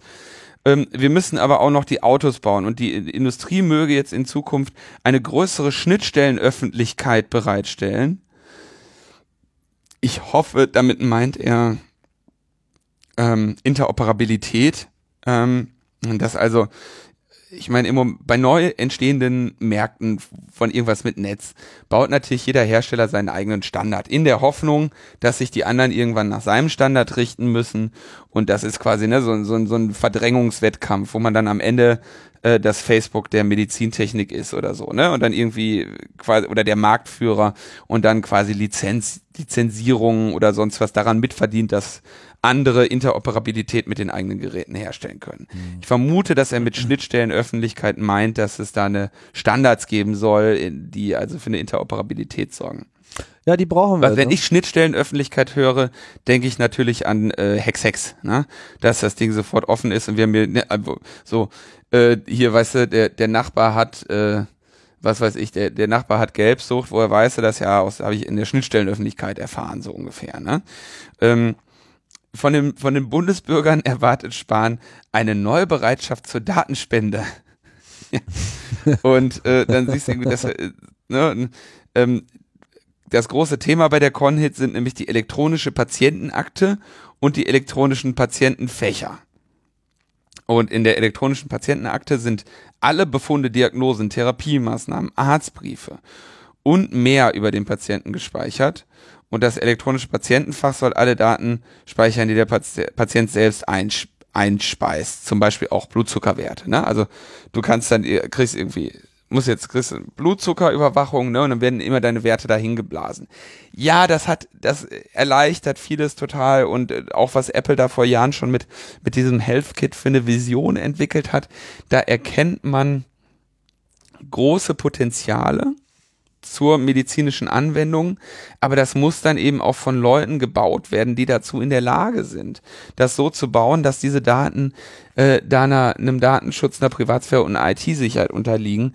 Und ich, ich bin da mit großer, großer Sorge gefüllt, wenn sowas in Deutschland gebaut wird. Ja, ich meine, ich teile natürlich deine Skepsis, was jetzt so die konkrete Umsetzung vor allem innerhalb eines deutschen Kontextes macht. Ich meine, das ist ja ein, ein, ein Ding, da müsste man eigentlich wirklich jetzt schon global denken, äh, gerade im Hinblick darauf, dass die besten Datensammelgeräte äh, derzeit sowieso an den Handgelenken installiert werden, ne? die ganzen Smartwatches, die halt äh, in der Lage sind, nah am Körper wichtige Parameter mit zu erfassen und in zunehmendem Maße auch äh, Dinge, die wir bisher vielleicht noch nicht gewohnt sind. Ne? Also auch bei Diabetikern ist das ja so ein äh, Thema, da verbessert sich ja gerade die ähm, die Technologie, um sozusagen mit dem konkreten Problem auf einer täglichen Basis äh, klarzukommen, wird ja auch immer besser, ne? mit so elektronischen Nadeln, die da drin stecken und die ganze Zeit äh, äh, deinen Blutzuckerspiegel äh, messen, dann hast du das irgendwie auf deiner Uhr und äh, musst halt nicht diese schwierigen Prozesse durchlaufen, wie sie noch vor wenigen Jahren üblich waren oder teilweise heute auch noch sind. Ähm, und natürlich würde ich mir auch wünschen, dass man äh, da an der Stelle einen Weg findet, wie man halt ähm, auch so einen Arztwechsel jederzeit gut macht. Ne? Also so die Möglichkeit, mal eine zweite Meinung einzuholen. Und dann ist, das ist natürlich alles sehr datengetrieben. Und wenn du halt sagen kannst, ja hier, ich halte jetzt mal äh, meine Uhr an deinen Computer, äh, lieber neuer Arzt so, und dann blim blim blim, hast du mal so eben drei, vier, fünf Jahre äh, Historie plus äh, Herzschlag der letzten zehn Jahre äh, onscreen, das sind natürlich Daten, mit denen man arbeiten kann. Ja, Oder? ganz, ganz, also auf jeden Fall und ich glaube, dass er, das wird, wenn man das sinnvoll umsetzt und baut, wird das vielen Menschen äh, Leben retten oder Lebensjahre dazu bringen. Ganz, ganz ohne Frage. Ja, bloß wenn, wenn Jens Spahn äh, Datenspende sagt, dann klingt das halt so ein bisschen wie Nierenspende. Ne? ja. Sie sehen doch noch ganz gesund aus. Spenden Sie doch mal eine Niere. ja, da ist doch noch, ist doch noch ein Datum zu holen bei Ihnen. naja. Behalten wir mal im Auge und an der Stelle äh, möchte ich auch gleich die nächste Folge vom Forschergeist pluggen, die sich mit diesem Thema sehr intensiv auseinandersetzen wird, die ganz toll ist. Ja, aber bleiben wir mal beim, beim Speichern von medizinischen Daten. Ich bin mal gespannt, ob sich deine sich dann nicht vielleicht jetzt direkt beim nächsten Thema ändert. Gucken wir mal. Mm, Bayern stellt fest, ähm, wir schließen irgendwie mehr als kein, mehr als jedes andere Bundesland Menschen gegen ihren Willen in die Psychiatrie. Nämlich 2015 60.000 Menschen, 60.000 Menschen in Bayern sind gegen ihren Willen in die Psychiatrie gekommen ob das jetzt ein hoher oder niedriger Wert ist, ähm, sagt ja erstmal gar nichts aus. Vielleicht hatten die auch einfach exakt 60.000 Menschen, die genau gegen ihren Willen in eine Psychiatrie mussten. Und äh, die Sorgfaltspflicht des äh, Bundeslandes äh, wurde da sehr gut wahrgenommen. Nordrhein-Westfalen hat knapp 48.000 ähm, äh, Leute äh, in, in die Psychiatrie geschickt gegen ihren Willen aber hat auch äh, 150 äh, Prozent der Einwohner. Ja, also 60.000 äh, in Bayern und ein Fünftel weniger in einem Land, was anderthalb mal so groß ist. Und da sagen sie ja, okay, da müssen wir uns irgendwie drum kümmern. Da gibt's jetzt ein äh, neues bayerisches Psychiatriegesetz. Und da sagen sie, okay, äh, wir, wir bauen unseren Krisendienst aus. Den gab's bisher äh, gab es so eine telefonische Hotline nur in Oberbayern und Mittelfranken, haben sie großartige Erfahrungen mitgemacht. Ähm, Menschen, die da angerufen haben, sagen irgendwie top äh, Krisenberatung gerne wieder und konnten da vielen Menschen helfen und ne, das ist ein Angebot, was angenommen wurde und was was rund rundum positiv äh, bewertet wird, was ich auch wirklich ein sehr wichtiges mh, hm, Angebot finde. Telemedizin, Telemedizin. Das ist Telefonmedizin, ja, genau. Telemedizin ist das. Und ähm, das ist äh, sehr wichtig für, für Menschen, die sich in akuten äh, Stress und Not und seelischen Notzuständen befinden. Deswegen ist das sehr gut, dass das ausgebaut wird. Da wollen sie Geld für in die Hand nehmen. Alles super. Und dann sagen sie, ja, aber vielleicht können wir ja auch ähm, Stra Straftäter mit einer psychiatrischen Diagnose ähm, und oder vielleicht können wir Leute mit einer psychiatrischen Diagnose auch präventiv einfach unterbringen, wenn sie für sich selbst oder andere äh, zur Gefahr werden können. Also Menschen, die sich das, die drohen, sich das Leben zu nehmen, andere äh, oder Leute, die ähm, andere gefährden, zum Beispiel in der Schwangerschaft trinken, ja. Ähm, also das wäre dann auch schon eine äh, Fremdgefährdung von Menschen, die aber noch nicht straffällig sind. Und ähm, die sollen dann halt auch ähm, festgehalten werden und ähm, irgendwie sowas wie ähm, wie im Maßregelversuch, äh, äh Maßregelvollzug irgendwie äh, mit Videokamera überwacht werden bei Besuchen und so weiter. Äh, da, da gehen wir schon irgendwie so ein bisschen in den an die Grenze. Und dann sagen sie, na, dann machen wir, außerdem machen wir noch eine Unterbringungsdatei in der persönliche Daten der Patienten vom Namen bis hin zur Diagnose gespeichert werden und für öffentliche Behörden, darunter auch die Polizei, zugänglich sind. Hm. Das heißt, du, du, du, du, du kriegst in, in Bayern eine psychiatrische Diagnose, kommst sofort in, in die, oder kommst, bekommst eine psychiatrische Diagnose und wirst vielleicht irgendwie mal ein paar Tage da behalten oder kurierst dich mal ein paar Tage aus. Ähm, in einem, im offen, in einer offenen oder in einer geschlossenen, je nachdem, was, äh, was du brauchst, ja, da kommst du in diese, kommst du in diese Unterbringungsdatei. Und wenn dich dann nächstes Mal irgendein Polizist anhält und nach deinem Papieren fragt, dann scannt der und kann einfach sagen, ah, alles klar, äh, der war vor vier Jahren mal wegen, wegen einer Depression äh, zwei Wochen äh, auf Ronnys Rentsch und äh, das ist ein Verrückter, der ist eine Gefahr für die Allgemeinheit, den äh, unterziehen wir jetzt äh, anderen äh, Kontrollen. Ne? Also komplette Verletzung ärztlicher Schweigepflicht, massive Stigmatisierung äh, der Betroffenen. Also ich meine, das ist doch nun wirklich. Ja, vor allem, wenn dann auch noch so ein Präventiv-Moment äh, drin ist, ne? Dann wird es nochmal besonders bedrohlich, abgesehen davon, dass man an der Stelle, glaube ich, diese Trennung auf gar keinen Fall auflösen sollte. Da bin ich ganz bei dir. Ja, und da, wenn die da jetzt mit ihrer EPA und so weiter, ich meine, inzwischen kennen wir das Spiel doch, wie das in Deutschland läuft, ne? Äh, dann gibt's irgendwann wieder irgendeinen Terror, äh, äh, Dingens und so. Und dann wird gesagt, naja, okay, erstmal machen wir vielleicht nur eine Kennzeichnung, ob schon mal jemand in der Psychiatrie war oder so. Aber du, du weißt, wie es läuft. Also bisher haben wir die Erfahrung gemacht, leider, leider, leider, dass es sich immer jedes einzelne Mal als eine schlechte Idee äh, äh, erwiesen hat, irgendwie alle Daten auf einen Haufen zu werfen. Das war einfach immer so. Ja. Und ähm, mit Jens Spahn als Gesundheitsminister und Horst Seehofer als Innenminister bin ich da halt skeptisch, äh, dass wir jetzt unbedingt ähm, mit großen Schritten in die zentrale Datenhaltung der Telemedizin marschieren sollen. Ja, da muss man halt zusehen, dass man da wirklich äh, neue Prinzipien äh, von äh, im Idealfall auch erstmal privater, lokaler, verschlüsselter Speicherung und dann eben einer gezielten einzelnen Freigabe dieser Informationen an bedürftige, ähm, bedürftiges falsche Wort, also an, an die Leute, an denen man es sozusagen auch explizit geben möchte, dass es so ein, so ein bewusster Schritt ist. Damit wäre ich ja äh, wunderbar äh, dabei. Aber in dem Moment, wo man das Ganze poolt und zentral vorhält, da wissen wir ja natürlich, äh, wie gut die Daten dort nämlich gesichert sind, nämlich langfristig weil einfach mal gar nicht. Da werden wir uns dann nicht äh, groß wundern dürfen, wenn diese ganzen Psychiatriedaten äh, irgendwann mal äh, so als Backup auf irgendeinem Server rumliegen. Und ja, ja. das wollen wir natürlich nicht. Und äh, ja, da, ja. Die haben es aber auch gerade so mit neuen Gesetzen da in Bayern, ne? Und das kannst du denen, das kannst du denen sagen, wie du willst, und dann kommt Deutschland, dann wird Deutschland am Ende sagen, ja, dann machen wir eine da stellen wir irgendwo einen Hochsicherheitsserver hin und bauen eine Mauer drum und dann findet da eine, eine kurze Umschlüsselung statt.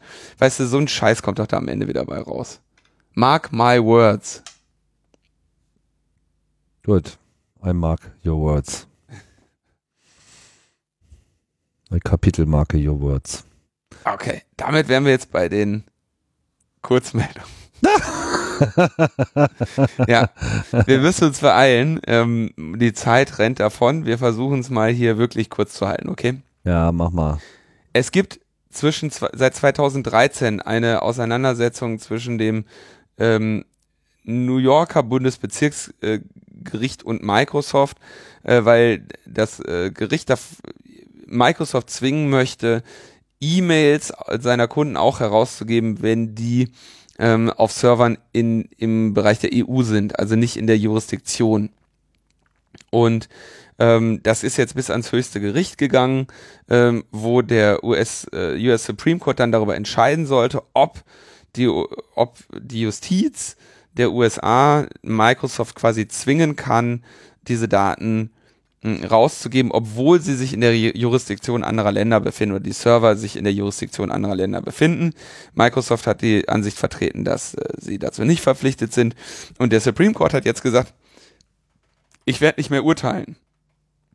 Damit hat Microsoft gewonnen, weil damit das, das letzte Urteil in der Sache erstmal Bestand hat und da deshalb Microsoft quasi jetzt dauerhaft gewonnen hat was diesen Rechtsstreit angeht. Aber ähm, am 23. März wurde der sogenannte Cloud Act der USA beschlossen. Äh, der, der legt fest, dass Dienstebetreiber Kundendaten herausgeben müssen, egal wo die Daten psychisch, äh, psychisch, Entschuldigung, physisch gespeichert sind. Genau, wo sind unsere Daten eigentlich so psychisch gespeichert? Das ist eine gute Frage. Ähm, man kann dann wieder, also der Betreiber kann Widerspruch einlegen und dann äh, und so weiter, ne? Aber nur, wenn der betroffene Kunde ein US-Bürger ist. Also mit anderen Worten, der Drops ist gelutscht, das hat die Legislative inzwischen geklärt. Deswegen braucht er auch der äh, Supreme Court nicht mehr, sich der Sache anzunehmen. Dann haben wir letzte Woche eigentlich sogar versäumt, noch darauf hinzuweisen, dass es so eine kleine ähm, patri patriotisch, scheinbar patriotische äh, Router-Angriffsserie aus den von US-Leuten auf russische Ziele gab, die irgendwie sich auf die Cisco-Router äh, mit einer bekannten Schwachstelle reingedingst haben und dann irgendwie eine Nachricht hinterlassen haben mit irgendwie so einer ASCII-US-Fahne, wo irgendwie drin stand, hier don't, don't mess with Texas oder sowas, ja. Mhm. Hört mit dem Cyberkrieg auf, wir können auch oder so, ne? Und jetzt kam dann die große Warnung wieder. Also das ist ja erstaunlich. Mich letztens auch mit einem Kollegen unterhalten, der sagte so, unglaublich, wie, wie bemüht Russland äh, zu sein scheint, sich irgendwie am laufenden Band überall irgendwelchen Ärger einzuhandeln. Jetzt angeblich mit einer Cyberkampagne, vor der das FBI, das äh, Department of Homeland Security und äh, das Nationale Zentrum für Cybersicherheit Großbritanniens warnen, äh, angeblich würde, die, würde diese Kampagne vom russischen Staat finanziert und äh, insbesondere ziele sie auf Netzwerktechnik bei Behörden und Unternehmen ab, äh, aber auch auf kritische Infrastruktur und bei, auf, äh, bei, den, bei den Anbietern von Internetzugängen und so. Und äh, sie, die russischen Hacker hätten also jetzt weltweit in großen Stil Netzwerkinfrastruktur infiltriert. Aha. Erstaunlich, äh, ne, dass die jetzt gerade dazu Zeit haben, aber so eine Warnung kannst du ja erstmal nur ernst nehmen. BSI sagt dann dazu, naja, konkrete Vorfälle in Deutschland, bei denen ähm, der, äh, die, die, das Vorgehen der Angreifer sehr hohe Ähnlichkeit zu dem hat, wovor das äh, die USA und das Vereinigte Königreich hier gewarnt haben, sind uns auf jeden Fall bekannt es werden Maßnahmen ergriffen, sie sagen aber nicht welche, sagen aber andererseits auch, dass die Schwachstellen jetzt irgendwie nichts Neues gewesen wären, die da zur Anwendung kommen. Dann fragt man sich natürlich auch wieder, wie, wenn die irgendwie seit einem Jahr bekannt sind und nichts Neues sind, mehrere Jahre alt und grundsätzlich bekannt, warum haben wir die dann überhaupt noch? Ja, und dann würde ich ja vermuten, wenn, irgend, wenn irgendwo jemand seinen Job richtig gemacht hat, dann sind diese Schwachstellen hoffentlich nicht mehr vorhanden. Und dann sollte äh, hier allenfalls diese, diese Welle beobachtet werden. Und dann frage ich mich, um irgendwie weltweit auf eine bekannte Schwachstelle zu gehen, ja, ähm, bei Geräten, die am Internet hängen, da braucht mir doch keiner zu finanzieren. Dafür brauche ich irgendwie Shodan und einen Laptop Oder, oder von mir aus ein, ein Server mit einer etwas besseren Anbindung. Was da muss braucht auch keine Finanzierung durch den russischen Staat. Was ist Shodan? Äh, Shodan ist eine, oh, jetzt, das wird jetzt schöne Werbung, ist eine äh, Suchmaschine für Geräte, die bestimmte Dienste anbieten und oder unter diesen Diensten bestimmte Schwachstellen an, äh, Ah. aufweisen. Also kannst da irgendwie sowas machen wie äh, Webcam mit Default-Passwort in Irland. Ja, Hm. und dann kriegst du die Webcams mit Default-Passwort in Irland. Und dann kannst du da draufklicken Sehr und dann kannst du gucken. Mhm. Oder du sagst, äh, äh, was weiß ich, Cisco-Router mit äh, Softwareversion so und so, also der Schwachstelle so und so in folgendem Land. Und dann kriegst du die äh, mitunter gemeldet. Hm. So wie Facebook sozusagen. Ein Facebook, Facebook für Geräte. So ein IoT-Facebook. Facebook für das Internet der Dinge. Ja, Genau. sehr schön. Kann man dann auch gezielt Werbung reinschieben.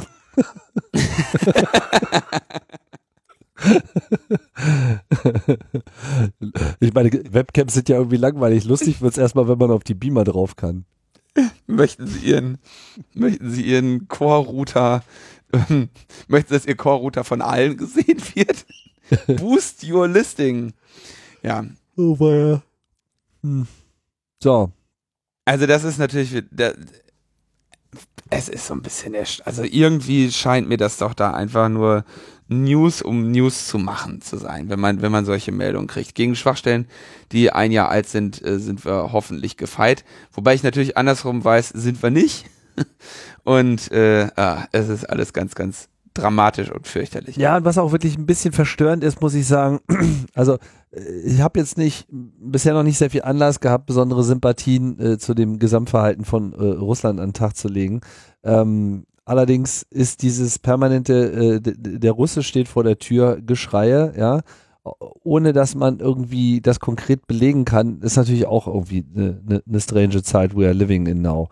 Ne, weil das äh, hat so ein bisschen was so auch wie, wie früher, also die ganzen uninformierten äh, Massen, die halt so mit äh, einigen we Medien, wenigen Medien äh, zugedeckt wurden und man das irgendwie überhaupt nicht überprüfen konnte, äh, verbirgt sich das Ganze jetzt halt hinter so einem Schleier der Unsichtbarkeit, weil man eben hier äh, versucht, aus irgendwelchen Netzvorgängen eine, eine Botschaft herauszufühlen, die jetzt so schwer belegbar ist. Ne? Da kann man nicht Ja, irgendwo hinzeigen und sagen, so ist es.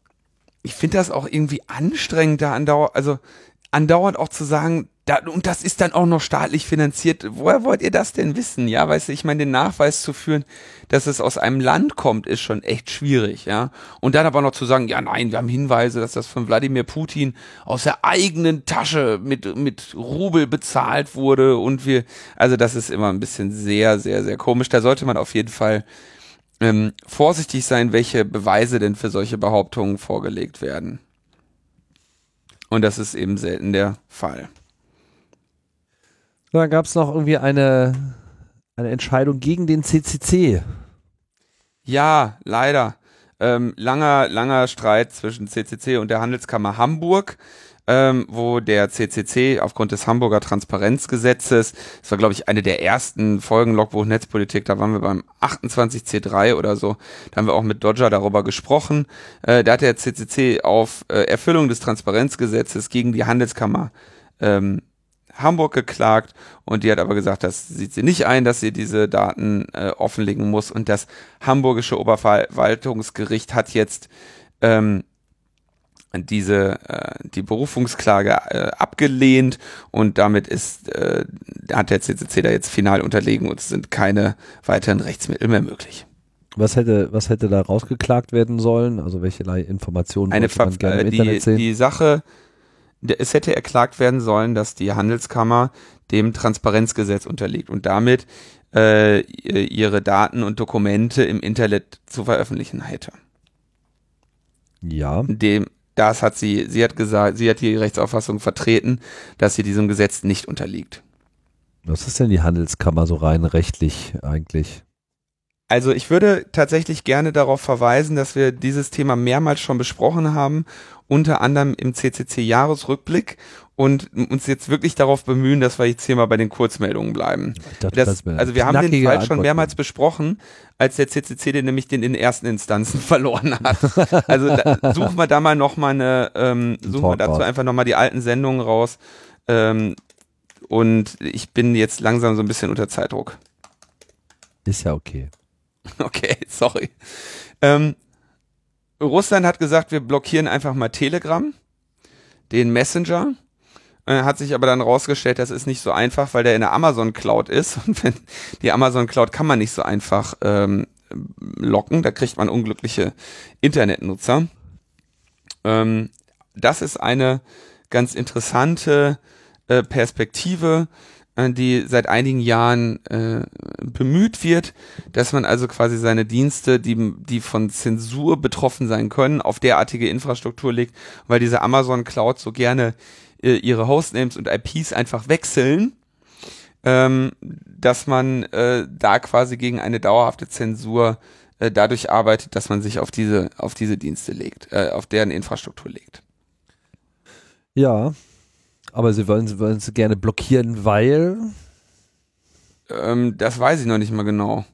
Ähm, wahrscheinlich, weil, ähm, ach so, weil Telegram sich irgendeiner äh, einem Zugriff durch staatliche Behörden äh, entzieht. Ne? Also äh, Russland wollte gerne ähm, Zugriff auf die Schlüssel haben und äh, das haben sie nicht bekommen und dann wurde äh, von einem Gericht die umgehende Sperre des Chatdienstes angeordnet, weil äh, Telegram sich der Aufforderung des Geheimdienstes FSB nicht gebeugt hat, Daten herauszugeben. So, dann haben wir noch einen Stellengesuch. Ja, wir brauchen einen neuen Executive Director bei EDRI. Den aktuellen Executive Director habt ihr ja vor wenigen Folgen hier gehört. Das ist äh, Joe McNamee. Und der äh, hat, Thomas hatte damals ja auch schon davor gewarnt, ja auch angekündigt, dass äh, er nach zehn Jahren aufhören wird. Das äh, tut er jetzt auch, wie angedroht. Und das heißt, wir suchen einen neuen Executive Director. Und ähm, das ist eine sehr, sehr, sehr wichtige Rolle, äh, die, äh, auf die man sich da bewerben kann bis zum 3. Juni 2018. Also wenn euch da Leute einfallen, äh, die dieser äh, enormen äh, ja, politischen Kenntnis, europäischen Kenntnis und so weiter Genüge tun, äh, dann äh, drängt sie doch mal dazu, äh, sich dort zu bewerben. Genau, sprachgewandt, eloquent, mehrsprachig. Nicht einfach. So. Dann haben wir noch eine, ähm, eine schöne Meldung äh, auf dem auf weißem Motherboard, ähm, wo ein Drogendealer seine, äh, also quasi um seine Drogen anzupreisen, diese in seiner eigenen Hand fotografiert hat. Und die Polizei hat aus dem Foto dann den Fingerabdruck extrahiert und ihn, und ihn eingeknastet. Ähm, deswegen bitte nicht biometrische Merkmale oder, oder zukünftig biometrisch identifizierbare Merkmale nutzen, äh, wenn ihr äh, fotografieren und als Beweismittel irgendwo reinstellen, wenn ihr irgendwas Illegales macht. Starbuck hatte da vor, vorher schon vor Jahren ge, äh, gewarnt in seinem Kongressvortrag, ich, ich sehe, also bin ich du. Und äh, wo er nämlich äh, Ursula von der Leyen beim Diskutieren irgendwie fotografiert hat und damit dann auch mit einer Telelinse ihren Fingerabdruck extrahiert hat. Das ist schon schön blöd irgendwie so. Die Pillen, die man da verkauft, in der eigenen Hand, äh, die im Internet darzureichen. Ja. Aber vor ein paar Jahren wärst du damit unter Umständen noch durchgekommen. Ja, vielleicht. Aber da könnte sicherlich auch noch so einige, äh, einige Fälle rückwirkend aufgerollt werden. Ja. So, damit wären wir. Äh, damit wären wir bei den Terminen, oder? Ja.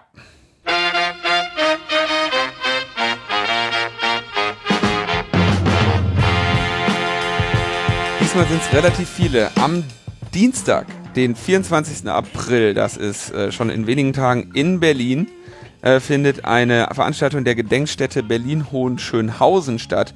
Im Dienste der Unwahrheit, Fake News gestern und heute in der Konrad-Adenauer-Stiftung äh, Tiergartenstraße 35. Los geht's am Dienstag, 4, 24. April um 18.30 Uhr und ich werde auch dort sein.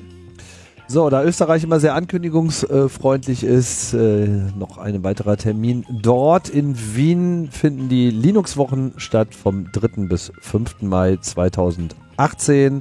Linuxwochen.at slash Wien äh, im FH Technikum Wien, freier Eintritt und äh, niedrigschwellige Talks bis ganz toll, äh, qualitativ hochwertig, alles zu finden und äh, das Ganze ist organisiert von der Gruppe Quintessenz. Und im direkten Anschluss an diese Linux-Wochen findet dann auch noch die Maker Fair Vienna statt, 5. bis 6. Mai in Wien. Also da lohnt sich jetzt mal die Reise. Jetzt bin ich ganz irritiert, ob du die, den Termin vom 27. April absichtlich übergangen hast oder ob ich den noch reinwerfen darf. Äh, ach so, den äh, habe ich nicht absichtlich übergangen, den habe ich. Äh, 27. Übersehen. April in Berlin, äh, die systemkonform Solli Party äh, mit Workshops und Party gegen Überwachung. Es startet um 20 Uhr mit Vorträgen, Workshops und Kurzfilmen zum Thema. Und ab 23.59 Uhr geht es dann los mit Techno, Deep House und Downbeat. Eintritt fürs Vorprogramm ist umsonst, für die Party dann 10 Euro und die Spenden gehen komplett an Amnesty International und digitale Freiheit für die Finanzierung weiterer Aktionen. Zurück in den Mai. Am 10. Mai, äh, auch bekannt als Himmelfahrt, gibt es in Bayern einen großen Protesttag gegen das neue Polizeiaufgabengesetz, das wir hier in der letzten Sendung auch äh, beleuchtet haben, was da alles schief läuft. Und da gibt es landesweit Großdemos und da könnt ihr euch dann äh, umfangreich beteiligen.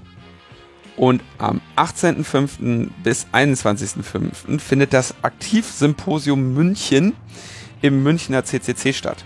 Es geht Freitagabend los mit geselligen Grillen und dann gibt es Samstag und Sonntag Workshops. Samstagabends gibt es die traditionelle Chunkbar mit Lounge. Und äh, am Sonntag feiert der CCC München dann auch noch zehn Jahre Räumlichkeiten. Das heißt, äh, es ist viel los, bis dann am Montag das Abschlussgrillen und große Aufräumen stattfindet. Ähm, auch da weitere äh, ähm, Links bei uns in den Shownotes und wir freuen uns, euch auch in München dann zu besuchen, äh, be begrüßen. Hm. Aktivsymposium, sehr schön. Ja, das war irgendwie, glaube ich, mal so eine, die waren knatschig, weil sie den Easter Hack nicht bekommen hatten. Und weil sie das, weil sie das aber so lange schon irgendwie vorbereitet haben, haben sie dann gesagt, dann machen wir jetzt trotzdem. Ir irgendwie so kam das Aktivsymposium, glaube ich, ins Leben. Müsste ich, äh, wenn ich die Sache richtig erinnere. Ist gut.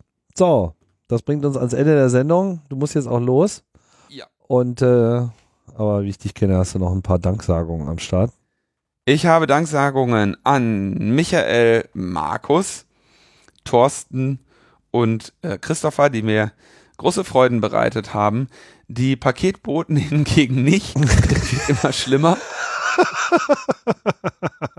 Dann aber gleich auf Twitter noch richtig schön gegen die Boten hetzen, wenn sie irgendwie nicht das 20 nee, Kilo Paket nein, unter das Dach getragen leid, haben. Aber ich, die tun mir leid, weil die da, die werden ja echt gehetzt und es ist wirklich ein undankbarer Job und da muss echt mal was passieren, dass die ähm, dass die Unternehmen diese Tätigkeit wieder auf ein zumutbares Niveau stellen, indem sie mehr Leute anstellen und denen weniger Stress machen, dass die in der Lage sind, wenigstens mal so ein Zelt zu hinterlassen. Unser Haus ist tapeziert, tapeziert mit Hilfe, wo ist mein Paket? Kriege ich jeden Tag fünf E-Mails von Leuten, die irgendwie, was weiß ich, eilige Blutkonserven bestellt haben und die nicht kriegen oder so. Ne? ist ja wirklich fürchterlich. Kleiner Tipp, hol dir eine Kunden Kundennummer bei deinem Paket-Abholbüro äh, um die Ecke, lass da alles hinschicken und Habe ich auch versucht, äh, hat nicht funktioniert, kommt auch zurück. Finden die nicht. Die wissen nicht, wo die, die wissen nicht, wo die Was? Wenn das direkt mit einer Nummer ist?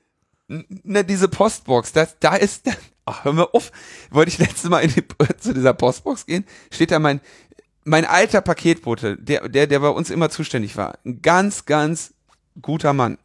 Der hat seine Aufgabe mit Ruhe, mit, ähm, mit, mit, mit Leistungsbereitschaft, mit Freundlichkeit. Das war ein großartiger Typ, wie der sich immer darum gekümmert hat. Den haben die jetzt offenbar irgendwo anders hin versetzt. Der fährt jetzt gerade woanders.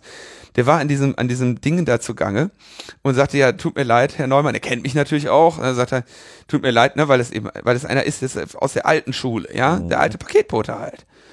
Ähm, und äh, der war dann da in diesem Ding und sagte, ja, tut mir leid, Sie können da jetzt äh, zwei Stunden lang nichts reintun, weil ich jetzt zwei Stunden damit beschäftigt bin, die Dinger, ganzen Dinge aufzumachen und neue Dinger reinzutun und dann, wenn nicht alles reingepasst hat, mit den Dingern nach Hause zu fahren, weil die halt unterdimensioniert ist oder zur nächsten Paket. Also das, die Logistik explodiert gerade und die haben es einfach nicht im Griff. Es ja, ist ich ganz, ganz, rede aber auch nicht von diesen äh, automatischen Boxen, sondern ich rede einfach von diesen Cafés, Büros, Reinigungsläden und so weiter. Da gibt's ja immer was in der, in der unmittelbaren Umgebung mittlerweile und da kann man sich halt teilweise auch schon so richtig eine Nummer äh, klicken. Ja, das Problem, das ist sehr schön. Das Problem ist, wenn du keine Notification darüber bekommst. Wenn du dir selber was bestellst, dann weißt du ja wenigstens, das wurde jetzt zugestellt.